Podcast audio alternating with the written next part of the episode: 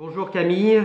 Bonjour Joseph. Face à ce phénomène hautement intrigant, nous nous voyons épris d'une angoisse qui se traduit en une expérience de perte de moyens, voire de perte de pensée, voire encore de paralysie. Paradoxal en effet, nous sommes confinés, confinés à résidence, donc ramenés à nous-mêmes quelque part, projetés dans un isolement physique et donc ramenés aussi à une introspection quasiment forcée et en même temps, nous nous retrouvons vides et évidés. Or cette suspension du temps, cette interruption, ce chiasme que nous vivons tous en ce moment de confinement, et face à une menace toujours plus grandissante, comment affecte-t-elle la pensée? Et ainsi la subjectivité Quels en sont les effets pour la pensée et les sujets que nous sommes? Nous nous retrouvons confinés chez nous et finalement pris dans des injonctions contradictoires. La chose est, euh, difficile à vivre. J'ajouterais que ce confinement dont, tu parles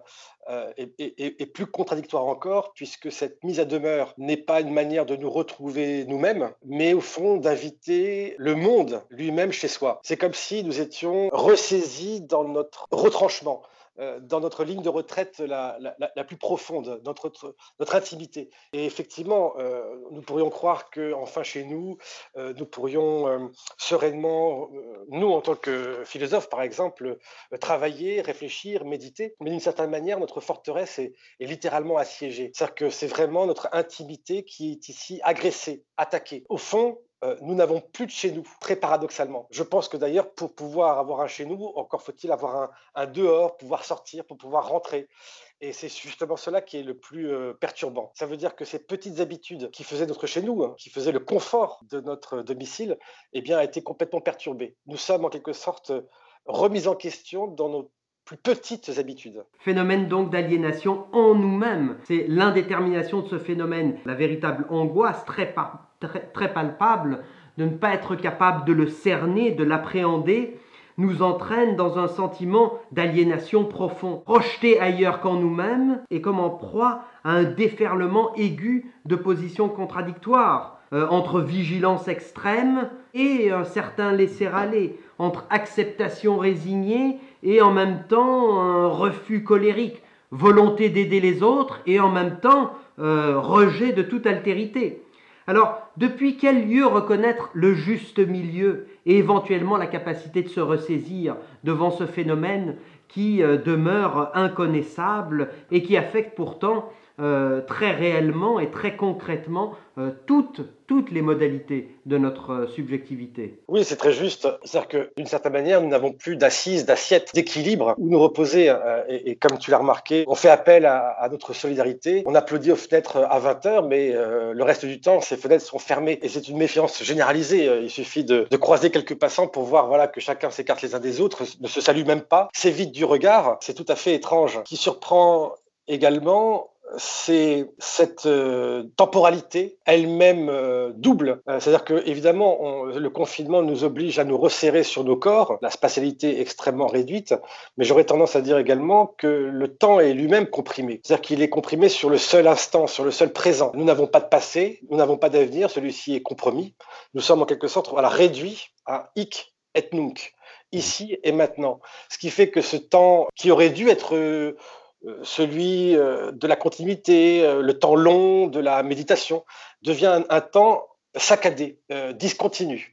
je suis assez frappé par la difficulté que j'ai de maintenir de manière euh, continue mon attention sur mm. une activité, fut-elle euh, pour me divertir ou pour travailler? Je suis en quelque sorte hanté, euh, déstabilisé à chaque fois. je dois me reprendre à chaque fois.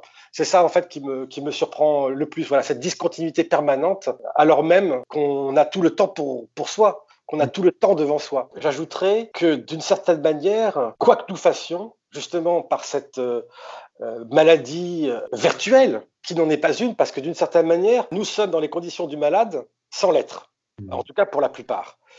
Donc nous devons être malades et nous ne sommes pas. Voilà aussi la chose la, plus, étonnante. Ça veut dire que quoi que nous pensions malgré tout, la maladie est là, elle est présente, omniprésente. Nous pensons à la mort, nous pensons à la maladie. C'est comme si nous étions resserrés sur les questions les plus vitales, les plus essentielles. Simple postillon peut, nous tuer. Moi-même, je me rappelais de cette pensée de Pascal, à savoir que tout le malheur des hommes vient qu'ils sont incapables de rester 24 heures en repos dans, une chambre. Nous le vivons. Ou encore cette, cette autre pensée, euh, le nez de Cléopâtre eût été plus court, la face du monde en aurait été changée. C'est cet effet papillon avant la lettre, cette petite cause, ce virus minuscule qui bouleverse euh, la, la, la, face du monde. Et j'irai plus loin, ce qui est le plus euh, à apprendre euh, de Pascal, c'est justement que nous sommes mis, mis au pied du mur et que quand bien même nous voudrions nous divertir de la chose, nous ne pouvons pas. Ça veut dire que c'est la fin du divertissement. Mmh. d'une certaine manière. Nous sommes en quelque sorte reconduits aux questions les plus importantes de l'existence. Euh, celles euh, que nous évitons le plus souvent, euh, ne serait-ce que où allons-nous, d'où venons-nous, qui sommes-nous, la mort, la maladie.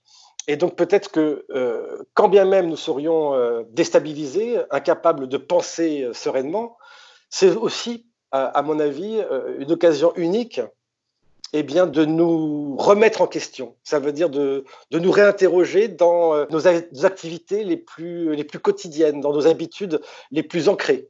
Euh, il y a en quelque sorte un, moment voilà, de, euh, crucial où le monde cesse et nous devons peut-être le repenser. Repenser, recomposer à travers nous, à travers nos corps, à travers nos habitudes, à travers notre mode de vie. Ce confinement nous oblige à convertir, à transformer a radicalement changé ce que nous croyions être euh, sûr, assuré. Ce qui fonctionnait avant ne fonctionnera plus demain, ne fonctionne pas aujourd'hui et donc nécessite une transformation radicale. Oui, c'est vraiment nos, évidences, les plus acquises, les mieux enracinées qui sont euh, aujourd'hui ébranlées.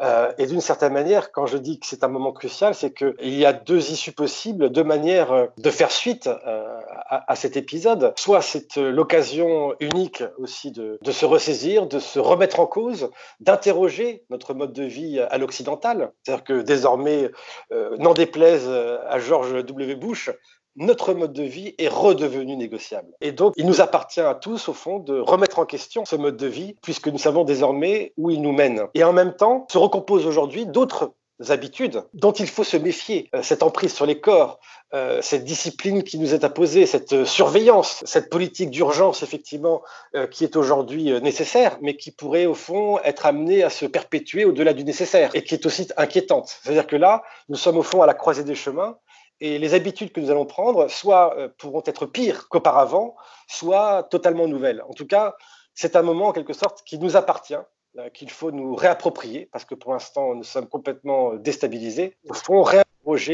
cette manière de, de, de, vivre de façon plus ou moins insouciante. Je suis surpris à quel point ce qui nous paraissait il y a un mois essentiel nous est devenu dérisoire. Peut-être que ce virus nous montre à quel point nous sommes fatigués d'une logique de la crise et du surpassement de la crise. Absolument, mais justement, c'est que je, je, ne vois pas. Alors, j'ai parlé de crise, mais d'une certaine manière, c'est que euh, nous avons euh, de cesse de, de, de, traverser des crises. Nous nous sommes rendus malades. Ce n'est plus une crise, c'est une maladie. Nous sommes tombés malades, en quelque sorte, à force euh, de vivre de telles crises.